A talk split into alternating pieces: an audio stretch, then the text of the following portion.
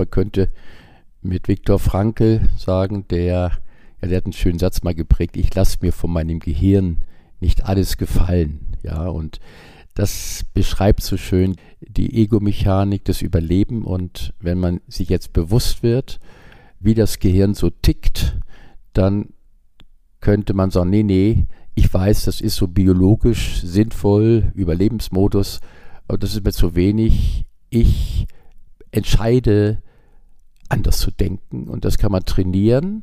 Und es ist ganz interessant, mal diesen Gedanken zu verfolgen, dass wenn ich nur noch das bestimme, was mir gut tut, zu denken und nicht mich denken lasse, das ist den meisten Menschen gar nicht so bewusst, dass es uns denkt. Also wenn wir in einen Stau fahren, dann entscheiden wir uns ja nicht zu sagen, jetzt will ich mal denken, blöder Stau, sondern wir kommen dahin, es ist uns unangenehm und dann kommt es aus uns raus, es denkt uns, es spricht uns, blöder Stau.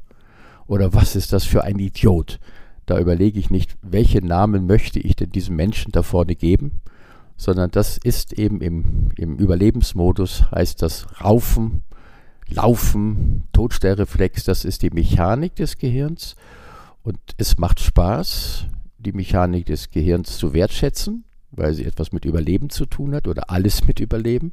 Aber wenn man mehr haben will, dann ist es gut, dem Gehirn freundlichst zuzuschauen und zu sagen, so, jetzt trainiere ich, anders zu denken. Und da gibt es eben diesen sportlichen Satz oder das Credo des Selbstentwicklers, die Situation ist mein Coach und ich kann jetzt entscheiden, was ich zu der Situation hinzutue. Also was ist, ist, das sind die Fakten. Und was tue ich jetzt hinzu? Wie bewerte ich jetzt die Situation?